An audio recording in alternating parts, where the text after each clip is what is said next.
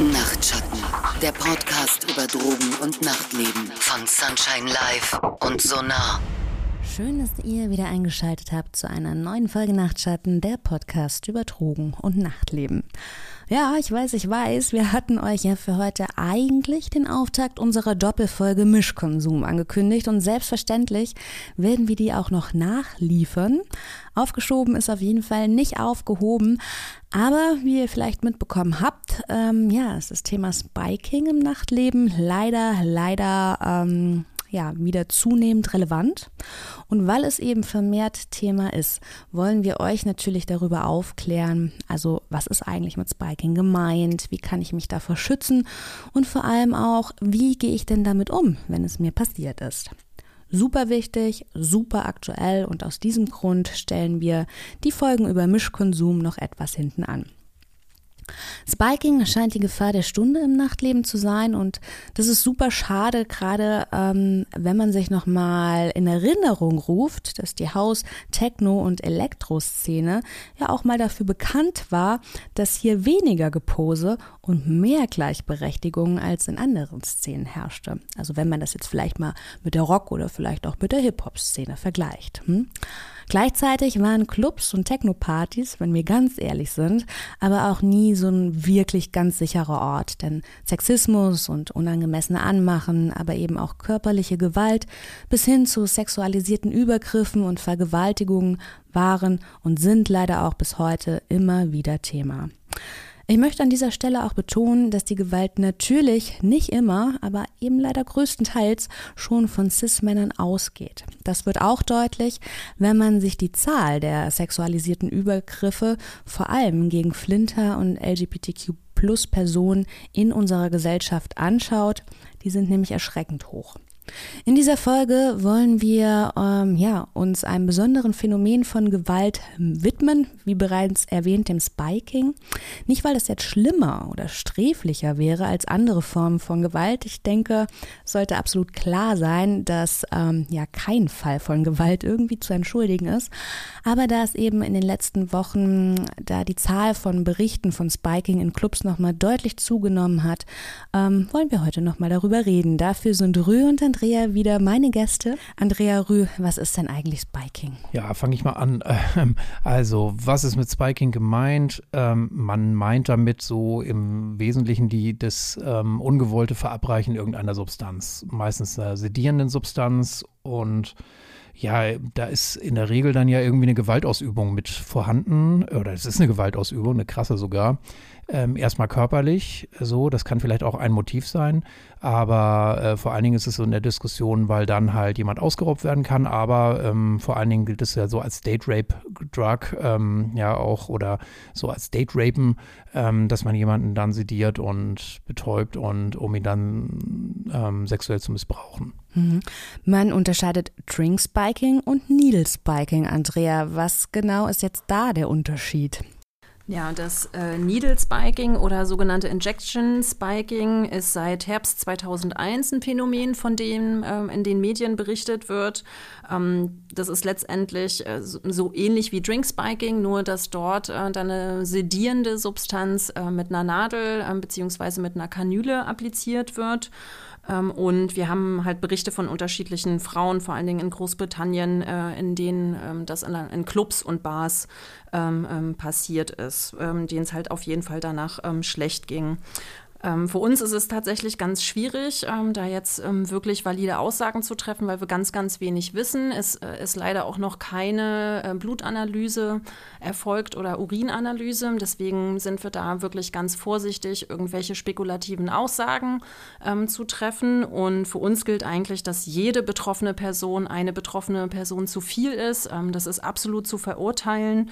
Und wir möchten an der Stelle auf jeden Fall nochmal dazu aufrufen, wenn euch das in irgendeiner irgendeiner Form passiert, ähm, bitte geht zumindest ähm, zur sogenannten Gewaltschutzambulanz äh, hier in Berlin in der Charité äh, oder lasst euch ähm, von einem Mediziner, Medizinerin Blut und Urin abnehmen, dass zumindest getestet werden kann, welche Substanz das gewesen ist. Needle Spiking hat Andrea gerade gesagt, das ist so ein ganz neues Phänomen. Da berichten äh, betroffene Personen erst so seit Herbst 2021 vermehrt von. Drink Spiking ist allerdings schon ähm, länger bekannt ne? also gerade so dieses Phänomen K.O.-Tropfen, was sind das für Substanzen, die da ins Getränk gemacht werden? Also es gibt es eigentlich schon sehr lange, dass Leute irgendwas in Drink gemischt kriegen. Ähm, also bekannt war so als, auch so als Date-Rape-Drug damals schon, äh, Rohypnol zum Beispiel. Ähm, das ging so, also ich kenne Berichte so aus den 60er, 70er Jahren schon und das zieht sich eigentlich so durch. Aber seit den Nullerjahren haben, haben wir jetzt eine Substanz äh, mit GHB, die so in gewissen ne, ähm, einschlägigen Kreisen schon bekannt war, äh, mit der auch viel experimentiert wurde und wo man dann halt irgendwann ähm, wusste, okay, damit lässt sich halt ab einer gewissen Menge jemand auch total ausnocken. Und so ist halt dieser Begriff dann K.O.-Tropfen dann so auf G übergegangen oder GHB. Äh, inzwischen haben wir ja fast nur noch GBL im Umlauf oder deutlich, deutlich mehr. Ähm, auch das wird oftmals so als K.O.-Tropfen bezeichnet. Mhm. Aber also GHB und das ist aufgrund der, ich sag mal, ähm, einfachen Handhabung für äh, TäterInnen. Ähm, ist es einfacher als Tramadol oder Rohypnol? Also einfacher würde ich jetzt nicht sagen, ist eine andere Substanz. Das GHB selber, das ist ja nicht ganz so ähm, bitter ähm, zum Beispiel und nicht so ganz leicht zu schmecken, zumindest nicht in allen Situationen. Und dadurch, ja, hat es sich halt besonders, sag ich mal, geeignet. Und da haben wir eben auch dokumentierte Fälle. Also es gab auch mal eine Doku, äh, ich glaube ARD, in der das gut aufgearbeitet wurde. Und wir haben einige wirklich schlimme Fälle, wo Leute das ganz absichtlich gemacht haben oder halt ähm, beim, nach dem gemeinsamen GHB-Konsum dann, ähm, ja, es zu sexuellen Übergriffen kam. Andrea, du hast schon gerade gesagt, die Dunkelziffer ist natürlich super hoch, weil ähm, Personen, denen das widerfahren ist, das oft nicht melden, vielleicht dann auch ähm, es schwierig ist, das noch nachzuweisen, aber kann man irgendwie sagen, wie oft Spiking vorkommt? Äh, eigentlich überhaupt nicht. Ähm, wir haben keine Erhebungszahlen dazu, weder im ähm, europäischen Raum äh, oder im deutschen Raum. Deswegen ist es tatsächlich umso wichtiger, jeden einzelnen Verdachtsfall, egal ob Drink Spiking oder Needle Spiking, möglichst zu melden. Und ich hatte ja gerade schon die Gewaltschutzambulanz erwähnt. Äh, für manche Betroffene ist es natürlich total schwer, in bestimmten Zuständen ähm, sich dann Hilfe zu holen. Wir, es ist auch kein Geheimnis, ähm, dass gerade ob äh, Betroffene von äh, sexualisierter Gewalt Probleme haben, das in einer Polizeistelle oder einer Rettungsstelle ähm, so zu kommunizieren, dass ihnen das auch wirklich unterstützt werden. Und deswegen empfehlen wir tatsächlich auch die Gewaltschutzambulanz, weil, weil dort spezifisch geschultes Personal vor Ort ist, die sind besonders sensibel. Und dort kann man dann äh, später für sich entscheiden, ob man das ähm, zur Anzeige bringen will bei der Polizei. Hauptsache, die Beweise sind halt wirklich erstmal gesichert.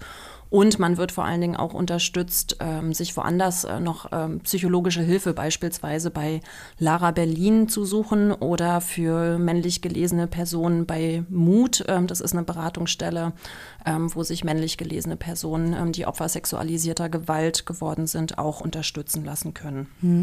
Jetzt haben wir ein paar Mal äh, das Beispiel Großbritannien und dem Bericht des britischen Parlaments schon erwähnt. Da sind es ja etwa 100 Fälle, die äh, zur polizeilichen ähm, Ermittlung geführt haben. Sind auch irgendwie deutsche Fälle bekannt, wo ihr jetzt sagen könntet, ähm, dass dem nachgegangen wurde juristisch?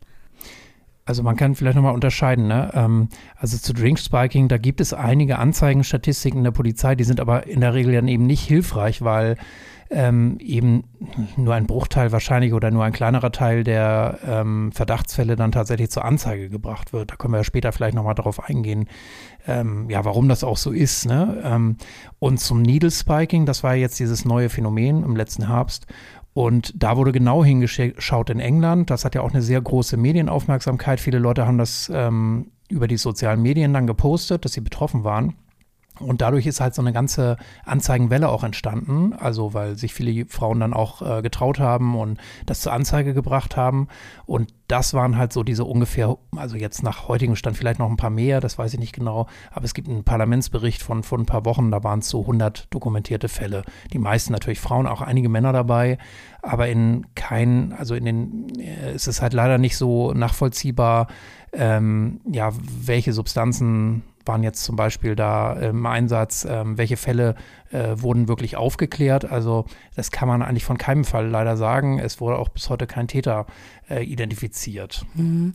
Jetzt muss ich sagen, als ich das damals zum ersten Mal gehört habe von den Fällen von Needle Spiking in Großbritannien, war ich total schockiert. Das Phänomen war damals in Deutschland einfach noch nicht bekannt und ich habe mir gedacht, das ist ganz besonders perfide. Es ist noch, es ist schon ganz furchtbar, jemanden ohne seines Wissens, egal wie etwas ähm, oder unter die Wirkung von Substanzen zu stellen. Das ist egal wie. Aber da habe ich mir schon gedacht, wie denn auch noch mit einer Nadel, vielleicht weil ich auch besonders Angst vor Nadeln habe. Jetzt ist das Phänomen allerdings in Deutschland ähm, die ersten Fälle sind bekannt. Das ist auch Thema im Berliner Nachtleben. Deshalb meine Frage, um ein paar Mythen aufzuklären. Ich habe jetzt gehört, es gibt Nagellack, der hilft, der kann äh, anzeigen, ändert die Farbe. Gibt es denn wirklich etwas, was hilft, beziehungsweise was hilft nicht? Also wir raten tatsächlich prinzipiell von diesen sogenannten Hilfsmitteln ab. Einerseits verlagert es natürlich die äh, Verantwortung auf potenziell betroffene Personen. Ähm, das ist aus unserer Sicht definitiv zu verurteilen. Das ist genau die gleiche Logik wie äh, Frauen sollten sich äh, nur bestimmte Kleidungsstücke anziehen, damit ihnen nichts passiert. Ähm, äh, und ähm, wir äh, ähm, raten auf jeden Fall davon ab, äh, beispielsweise diese Drink-Check-Armbänder zu benutzen. Ähm, das ist auch eine falsche Sicherheit, in der man sich dann wiegt, weil diese ja, sogenannten Devices äh, dann eigentlich nur für bestimmte Substanzen fun äh, ja, funktionieren, beispielsweise GHB, und dann aber eben nicht mehr für GBL, was ja, wie Rü das gerade schon gesagt hat, wesentlich mehr verteilt ist. dann gibt es ja auch diese Cup-Condoms, äh, also so Verschlussdeckel für Flaschen und Gläser aus Silikon, die man oben drauf machen kann. Ähm, auch da ist das Risiko natürlich nicht ausgeschlossen, dass jemand mit einer Nadel in den Drink was injiziert ähm, oder ungesehen dann doch irgendwie was reinmacht. Ähm, lange Rede, kurzer Sinn. Ähm, wir setzen eigentlich eher ähm, darauf, dass ähm, die Fire-Community noch besser auf sich acht gibt, dass wir, also wir rufen auch dazu auf, dass im Bekanntenkreis be beispielsweise ähm, auch mehr darüber gesprochen wird, ähm, dass das deutlich verurteilt wird, auch im Freundeskreis einfach so mal aus Spaß jemanden was ins Getränk zu machen. Auch diese Fälle gibt es ja äh, nach wie vor ähm, und dass wirklich aufeinander Acht gegeben ähm, werden muss, dass verdächtige Personen äh, dem Clubpersonal gemeldet werden. Ähm, all diese Punkte und ich glaube, Rüder ähm, kann mich da auf jeden Fall auch noch mal ein bisschen mehr ergänzen. Ja, ich wollte ganz kurz nochmal eingehen auf diese Vorstellung, man könne jetzt ähm, total verhindern, ähm, ja, indem man immer auf sein Getränk achtet oder äh, halt diese Armbänder einsetzt oder so. Also das Problem dabei ist auch so ein bisschen so ein psychologisches. Also man kann das halt nicht total verhindern. Also natürlich ist es total sinnvoll, dass man seine Flasche oder sein Glas abdeckt, ja, und bei sich behält. Aber ähm, sowas wie diese Cup-Condoms oder diese Drinkcheck-Armbänder, die verändern ihnen ihre Farbe vielleicht mal ein bisschen ungewohnt äh, in eine andere Richtung. Das kann nämlich bei Farbstoff zum Beispiel im Drink passieren oder auch bei anderen Flüssigkeiten, die mit reinkommen oder äh, die man mit reinhält oder diese Camp Cup-Condoms, da haben wir halt auch schon gehört, dass Leute dann so kleine Risse entdeckt haben in diesem Überzieher, der das ist und dann natürlich die Panik hatten, oh, jetzt bin ich bestimmt gespiked worden und so. Also das ist so eine, so eine never-ending Eskalation sozusagen. Oder ja. es gibt eine falsche Sicherheit auch. Ja, genau. Ne? Also genau. dass man dann halt Und am Ende, also wir wollen natürlich irgendwie auf unsere Sicherheit achten oder in England war es ja jetzt auch so eine Forderung, ja, man solle wie am Flughafen so Metalldetektoren einführen. Also das ist so eine Endlosschleife, mit der am Ende echt eine sehr, also eine, eine ähm, Atmosphäre entsteht, in der Feiern, unbeschwertes Feiern so kaum noch möglich ist. Trotzdem muss man ja sagen, man muss was tun ähm, und achtsam sein und wir setzen aber eher so auf, ja, diese Verantwortung ähm, auch füreinander zu übernehmen. Hm. Jetzt ist es ja so, wir, ähm, ich möchte mich auch ganz konkret auf die Safer Use Tipps vielleicht in dieser Folge konzentrieren, weil, wie ihr gesagt habt, man kann nicht sagen, welche Substanzen werden wie verabreicht und im Prinzip ist es das, ist es ja auch egal. Deshalb ist es, wie ihr sagt, man soll besonders achtsam sein. Ähm, was ich jetzt gehört habe von den Clubbetreibenden hier in Deutschland ist, dass sie zwar sich um die Betroffenen gekümmert haben, bis sie sich sicher waren, dass sie zumindest gesundheitlich, körperlich stabil sind, aber im Prinzip sind sie dann trotzdem ja, also wurden vor die Türe gesetzt. Ähm, was würdet ihr euch denn wünschen? Wie sollen Clubs oder auch die Seku, äh, wie, wie sollen die vorgehen? Also wir würden uns auf jeden Fall wünschen, dass Seku und gegebenenfalls die Awareness-Teams eine andere Form der Verantwortung übernehmen. Es ist letztendlich völlig egal, ähm, ob die äh, ähm, Überdosierung oder das Unwohlsein ähm, einer Person selbst verantwortet ist aus Versehen oder ob das äh, durch Fremdeinwirkung geschehen ist. Eine Person, die noch nicht ganz klar bei sich ist, darf in gar keinem Fall äh, hilflos vor die Tür gesetzt werden. Ähm, das ist auch egal, welches äh, biologische Geschlecht oder Gender diese Person hat. Äh, das funktioniert halt einfach nicht, ähm, weil man ist in diesem Moment eine schutzbefohlene Person, die einem besonders hohen Risiko ähm, ausgesetzt ist. Und wir würden uns wünschen, ähm, dass Seko und auch Clubbetreibende dort einfach Verantwortung übernehmen und darauf reagieren. Das ist Realität und sich darauf vorbereiten, dass es Safer Spaces gibt, wo sich die betroffenen Menschen halt aufhalten können und dass vor allen Dingen auch Hilfe vermittelt wird. Es muss nicht immer ein Rettungswagen sein, ähm, es kann auch eine Adresse gegeben werden, es kann ein Taxi gerufen werden, es können Freunde dazu geholt ähm, werden. Ähm, und auch an der Stelle nochmal die Einladung, wir bieten kostenfreie Schulungen an, die sind schweigepflichtig. Clubbetreibende Awareness-Teams können sich auch von uns beraten lassen. Und an der Stelle vielleicht auch nochmal der Hinweis an OrganisatorInnen von Festivals, äh, dass dort natürlich auch nochmal eine andere Risikosituation gerade im Campingbereich äh, vorliegt. Ähm, da sind ja auch immer wieder Fälle von sexualisierter Gewalt im Campingbereich berichtet worden ähm, und dass dort die Gäste einfach äh, vorher informiert werden ähm, und ähm, ja, ähm, dass die Betreibenden ähm, sich darauf einstellen, sich schulen lassen und Präventionsmaßnahmen ergreifen. Genau, da kann man nämlich nochmal darauf hinweisen, auch, also was viel ja so durch die Medien jetzt gejagt wird, ist, ähm, wir haben so eine Vorstellung, ähm, okay, äh, die Leute, die diese ähm, Übergriffe machen, die Spiking betreiben, ähm, die haben so eine ganz klare äh, Absicht, ähm, jemanden zu verletzen, dann hinterher sexuell zu missbrauchen. Und das passiert oftmals so mitten im Club oder so. Und wir können überhaupt nicht ausschließen, dass das so ist. Und es wäre, also ist fürchterlich, ja. Ähm, und es ist auch scheiße, dass man überhaupt sich damit beschäftigen muss, ja. Ähm, also wir wollen natürlich, dass Clubs tatsächlich so Safer Spaces werden. Ähm, und den Anspruch müssen wir alle haben. So. Ähm, und deshalb muss man da auch ganz genau nochmal vorgehen. Zum Beispiel, wenn man was ganz Seltsames beobachtet oder wenn man irgendwie denkt, ja, ähm, jemand bewegt sich komisch oder äh, wenn man selber spürt, ähm, da war irgendwie was Komisches oder das be äh, beobachtet bei äh, meinen Nachbarinnen, weiß ich nicht, auf der Tanzfläche oder so, dass wir einfach füreinander da sind und ähm, uns drum kümmern. Aber gleichzeitig ist es halt so, ähm, wir wissen aus den ganzen Studien zu, äh, wo passiert sexualisierte Gewalt am meisten, dass das eher in privaten Räumen stattfindet und dass es eher bekannte Personen sind. Also jemand, zu dem ich schon Vertrauen ähm, gefasst habe. Und deshalb weisen wir halt auch nochmal besonders darauf hin. So. Also es betrifft Afterpartys, das betrifft aber auch die Camping-Areas, zum Beispiel auf Festivals und andere ähnliche ähm, Settings. Also dadurch, dass das Phänomen jetzt gerade ähm, auch medial so aufgegriffen wird, muss ich gestehen, ich bin heute über den Markt am Maybachufer gelaufen. Das ist in Berlin äh, so ein Wochenmarkt. Und äh, da saß eine Frau, der es offensichtlich nicht gut ging, an der Seite und ähm, so ein bisschen, sie sah so ein bisschen bewusstlos aus in den Abend eines Mannes. Und da habe ich auch schon gesagt, das ist so jetzt alltäglich.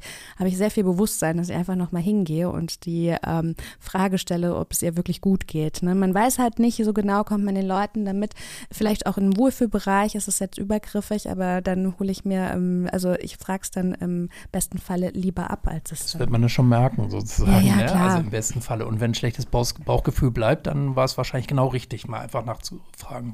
Das bringt mich zur nächsten Frage. Wie gehe ich denn bei einem Spiking-Verdacht vor? Also ich meine jetzt vielleicht erstmal, wenn ich es beobachte oder als Betroffene oder vielleicht selbst auch als Clubbetreibender. Mhm.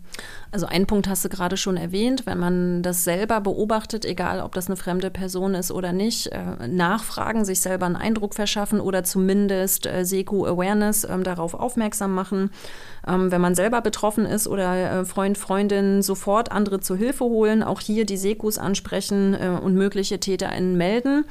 Äh, an der Stelle kann man auch mal sagen, dass sich einige Clubs hier in der Vergangenheit wirklich nicht so mit Ruhm bekleckert haben äh, mit äh, ihrem Vorgehen, in dem äh, die Betroffenen halt nicht so ernst genommen worden sind. Ähm, falls man zurückgewiesen wird und sich nicht ausreichend unterstützt fühlt, auf jeden Fall eine Person des Vertrauens äh, hinzuziehen und dann in Ruhe überlegen, wie geht's mir, was brauche ich jetzt, was möchte ich jetzt ähm, und äh, ja eine sogenannte autonome Entscheidung für sich ähm, treffen, beziehungsweise wenn man äh, ein Bystander ist, ähm, also ein Freund oder Freundin, äh, die beteiligt ist, die Betroffenen unterstützen, ähm, dass sie ihre Bedürfnisse wahrnehmen können in dem Moment. Gerade wenn man beispielsweise gegenüber der See SECO ähm, sein Anliegen äußert oder später vielleicht auch bei der Polizei. Genau, vielleicht nochmal einmal nachgehakt, so ähm, also das ist tatsächlich oftmals so ein Reflex auch ähm, ja, von Seku-Teams, dass sie ihre Gäste vielleicht nicht ernst nehmen, gerade wenn die irgendwie ähm, bedroht oder irgendwie angeschickert wirken. Und oftmals ähm, ist es so, dass es dann schon zurückgeschlagen ist. Ne? Also das war so der kleine Verweis, was Andrea eben meinte. Ähm, das darf echt nicht passieren. Also egal, ähm, ob jetzt diese Situation erstmal zustande gekommen ist. Ähm, also das ist natürlich super wichtig, dass dann äh, Seko-Teams, Awareness-Teams, aber jede, jeder, äh, der die im Nachtleben arbeitet, einfach Betroffene erstmal ernst nimmt, ähm, tatsächlich ihnen Support unmittelbar anbietet, ja, und dann lässt sich ja die Situation nochmal klären und wir können nochmal gucken, ja. Ähm, aber genau, das muss einfach klar sein. Ihr macht ja auch Schulungen. Was ist denn das Problem der Seko-Teams? Ich kann mir vorstellen, dass die Ansage ja ist, keine Drogen im Club oder so. Also, dass das die Ansage von oben ist. Die sind wahrscheinlich nur ausführende Kraft. Und wenn dann jemand überdosiert ist, dass sie dann wahrscheinlich denken, hulala, das ist ja der Beweis, dass wir die Arbeit nicht gut gemacht haben. Schnell raus damit, bevor es der Schichtleiter sieht oder so. Keine Ahnung.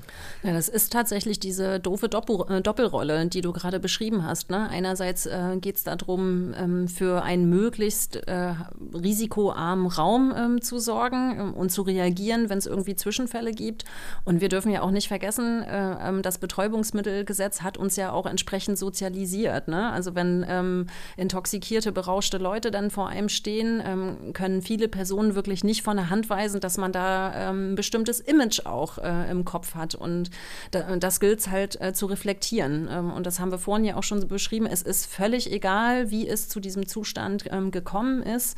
Wenn eine Person einen bestimmten Rauschgrad erreicht hat, ist sie eben äh, ja hilflos. Ähm, das Wort ist äh, für mich immer dramatisch, aber das ist äh, letztendlich so und da gilt es ähm, zu reagieren ähm, und nicht die Person vor die Tür zu setzen. Hm, vielleicht nicht komplett hilflos, aber sie braucht auf jeden Fall Support so ja. und dafür ist einfach äh, Clubpersonal auch zuständig natürlich ne? und nicht äh, vorrangig fürs Rauswerfen von Leuten, die irgendwie intoxikiert sind. Das darf einfach nicht sein. Und vielleicht noch mal einen ganz kleinen Ausflug so. Wir hatten ja, wann waren das eigentlich? Vor einem halben Jahr noch mal eine extra Folge auch zu G gemacht. Ähm, weil also hier rächt sich das aus meiner Sicht dann durchaus auch. Ne? Also jetzt ist halt so ein dieses äh, Stigma auch noch mal mehr entstanden, so, ah, jemand hat irgendwas mit G zu tun, ähm, ja, die müssen halt sofort raus. Und dabei wird jetzt zum Teil, ich glaube, in dem Aktionismus auch, ja, dass man wirklich das G aus dem Club haben will, ähm, dann wieder ähm, so agiert, ja, dass jeder, der oder jede, die irgendwie mit G in Verbindung gebracht wird, vor die Tür gesetzt wird. Da gab es ja auch so einen aktuellen Fall jetzt, ja, wo das so wahrgenommen würde, auf jeden Fall. Und ja, das kann es auf jeden Fall nicht sein. Und ich meine, natürlich haben die Clubs ihr, ihr Hausrecht, ja, und ähm, sie haben das Recht, eine eigene Policy zu beschreiben. Aber ähm, wenn es um das Wohl ähm, der Gäste sind, dann sind wir in jedem Fall mitverantwortlich, würde ich sagen. Und dazu gehört vor allen Dingen auch, wenn ich jetzt nochmal ähm, auf die UserInnen, also Menschen, die ganz bewusst äh, bestimmte Substanzen dann gebrauchen, komme, dass man halt eben keine Safer-Use-Devices wie beispielsweise eine Glaspipette zum Abdosieren an der Tür abnimmt. Das bringt letztendlich überhaupt nichts. Ähm, wenn man das tut, äh, dann ist das eigentlich ein Garant dafür, dass das Risiko noch höher ist, dass sich beispielsweise jemand versehentlich selbst ähm, überdosiert. Äh, ne? Das jetzt an der Stelle nicht falsch verstehen, ähm, das ist einfach nur nochmal äh, ähm, der Hinweis, Hinweis äh, an äh, ja, unsere Veranstaltis und Clubbetreibende, dass das ähm, einfach wirklich schwierig ist, äh, Safer-Use-Artikel ähm, abzunehmen, die ja eigentlich dazu da sind, äh, um das eigene Risiko zu minimieren. Das ist jetzt so ein bisschen off-topic, aber gehört meiner Meinung halt auch noch dazu. Mhm. Ihr habt die Gewaltschutzambulanz jetzt schon ein paar Mal ähm, genannt. Wie genau ähm, kann ich mir das vorstellen? Die ist wahrscheinlich erst ab montags immer erst erreichbar und was genau fragt die denn ab? Ja, ja das ist leider ein bisschen unglücklich. Montag ab 8 Uhr, 8 8.30 Uhr ähm, äh, ist die Stelle telefonisch ähm, erreichbar. Äh, letztendlich ähm, ist es eine ähm, Stelle, die ähm, alle Beweise sichert, ähm, um das gegebenenfalls später zur Anzeige zu bringen. Man kann sich einerseits telefonisch beraten lassen. Wir würden aber tatsächlich empfehlen, wenn man sich äh, dazu in der Lage befindet, wirklich hinzugehen ähm, und dann wird durch ähm, besonders sensibel geschultes ähm, Personal eine Beweissicherung vorgenommen. Es werden Urinproben genommen, es wird eine Blutprobe genommen, eine Haarprobe, es wird auch Teil ein bisschen von, äh, von den Hautschüppchen abgetragen. Also eigentlich, wie man das so bei Tatort kennt. Äh, und es wird alles eingetütet und gesichert. Ein Gedächtnisprotokoll wird geschrieben und wie gesagt alles ähm, ähm, auf einer, ja, einer ganz besonderen Schutzatmosphäre, weil die Personen dort äh, genau für diese Fälle geschult sind. Ähm, und äh, an der Stelle vielleicht auch nochmal so ergänzend, äh, ähm, wenn so ein Vorfall erlebt worden ist und man entscheidet sich, das nicht zur Anzeige zu bringen, was ja völlig in Ordnung ist, dass man sich zumindest äh, ähm, äh, ja, psychologische Unterstützung sucht. Denn das ist, das ist ja tatsächlich ein sehr traumatisches Erlebnis, ist ein, Fremd, ja, ein Fremdübergriff. Und äh, da kann man sich dann, wie gesagt, sehr gut äh, bei Lara Berlin oder bei Mut beraten lassen oder auch beim Hilfetelefon ähm, Gewalt äh, gegen Frauen ähm, oder andere Anlaufstellen auch einfach erstmal anrufen. Ja, vielleicht noch als Ergänzung. Also die Gewaltschutzambulanz sollte man erstmal telefonisch auf jeden Fall versuchen zu erreichen, weil die machen dann einen Termin, äh, habe ich nochmal nachgelesen. Und also vielleicht nochmal, warum wir das highlighten. Also zum einen ist es ähm, eine gute Möglichkeit, einfach ähm, das in einer vertrauensvollen Atmosphäre zu durchlaufen, was in der Rettungsstelle oder sowas oftmals so ein bisschen, oh, nicht ein bisschen, sondern ähm, leider ähm, oftmals noch, also als äh, so wieder traumatisierend oder weitere Traumatisierung manchmal wahrgenommen wird. Ne? Ähm, also in der Rettungsstelle ist es natürlich auch üblich, dass man so Urin abgibt. Man sollte auch, wenn man zur Rettungsstelle ist, ähm, dann sollte man natürlich darauf hin hinweisen, ähm, dass es einen Verdacht gibt auf Spiking, ähm, dann können die zumindest mal die Standarddrogen nachschauen.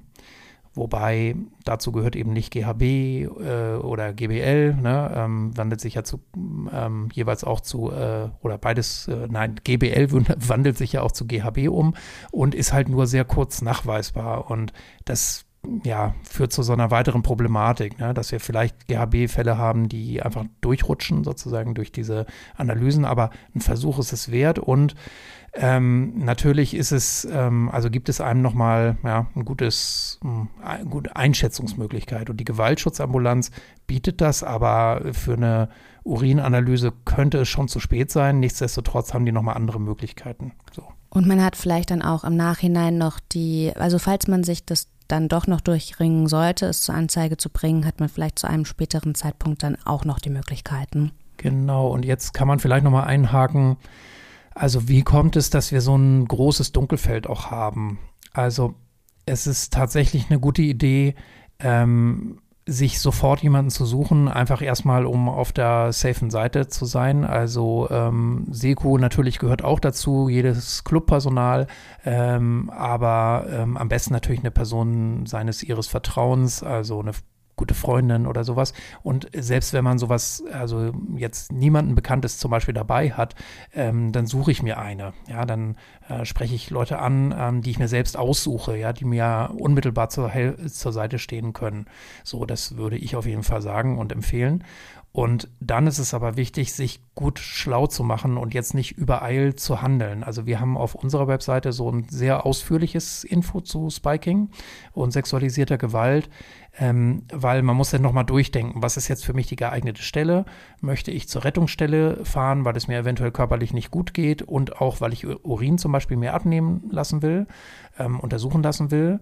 Ähm, eine weitere Beweissicherung, wenn ich jetzt tatsächlich ähm, ja, Hinweise habe, also irgendwie, hm, wie sagt man das, ähm, so äh, Indizien oder sowas auf sexualisierte Gewalt, ähm, dann ist die äh, Gewaltschutzambulanz dafür natürlich besonders geeignet, so, gesetzt den Fall, ich habe bis Montag Zeit dafür.